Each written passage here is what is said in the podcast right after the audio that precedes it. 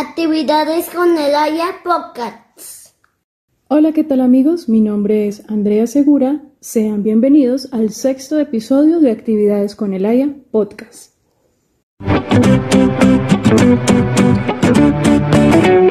Actividades con el Aya. Qué bueno poder llegar a ustedes una vez más y acompañarlos desde la distancia mientras te das un tiempo para ti, un tiempo para poder aprender y conocer más de temas educativos. El abecedario es la única herramienta para que los pequeños aprendan a reconocer las letras de sus nombres, sus representaciones y los sonidos que producen. Para esta propuesta, el niño primero debe dominar las letras para que después se familiarice no solo con los objetos, sino también con los conceptos.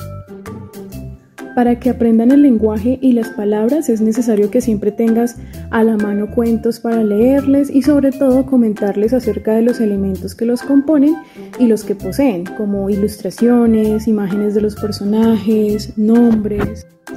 Los niños emplearán esos términos para pensar, para compartir ideas, sentimientos y conocer cosas nuevas. A ellos les encanta hacer preguntas relacionadas con lo que tienen a la mano y esta es una excelente oportunidad que se debe aprovechar al máximo para que ellos aprendan el abecedario y algunas palabras nuevas.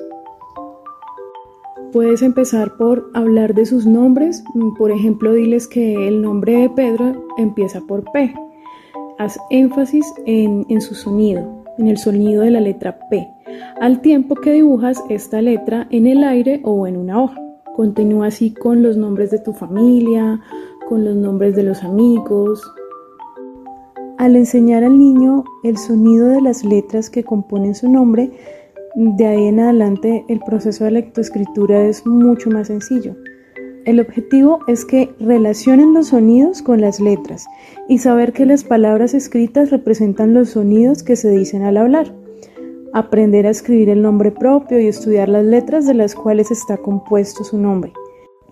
Quiero compartir con ustedes algunas de las actividades que pueden realizar. Una de ellas es señalar las letras individuales en mayúscula, en letreros, revistas, en periódicos, cada una con su nombre para que los niños las reconozcan fácilmente. Para reforzar el aprendizaje podemos enseñarles canciones, poesías y juegos que involucran el abecedario. Otra actividad que pueden realizar es cogen un pliego de cartulina o un octavo cartulina y en letra grande y en mayúscula escriben el nombre del niño. Luego realicen bolitas de papel seda para que las peguen sobre las letras. También pueden utilizar otras técnicas como picar y pintar. Una vez que hayan identificado las letras que componen su nombre, pueden dibujarlas en tarjetas, recortarlas de forma diagonal vertical u horizontal, de manera que juegue, puedas jugar con los niños al rompecabezas y puedan formar una a una las letras del abecedario. También habla de la importancia de marcar cada uno de sus trabajos o las hojitas donde ellos realicen sus dibujos, así sea con una sola sílaba de su nombre. También puedes trabajar conceptos espaciotemporales como primero y último. ¿Cuál es la primera letra que compone tu nombre? Puedes preguntarle cuál es la última. Ahora con letras que tengas disponibles, arma su nombre y quita la primera y la última letra para que ellos te digan cuál falta. También diles que busquen otros elementos dentro de, de la casa o dentro del salón de clases que comiencen con la misma letra con la que comienzan sus nombres. Para terminar, quiero leerles una frase que sé que todos la hemos escuchado alguna vez. Es de Benjamin Franklin. Dime y lo olvido. Enséñame y lo recuerdo. Involúcrame y lo aprendo. Es una bonita afirmación, hablando con nuestro hijo o con nuestros estudiantes sobre un tema. La verdad es que no conseguimos que crezcan en destrezas, pero si les hacemos actividades empiezan a adquirir pinceladas marcadas de lo que queremos transmitirles.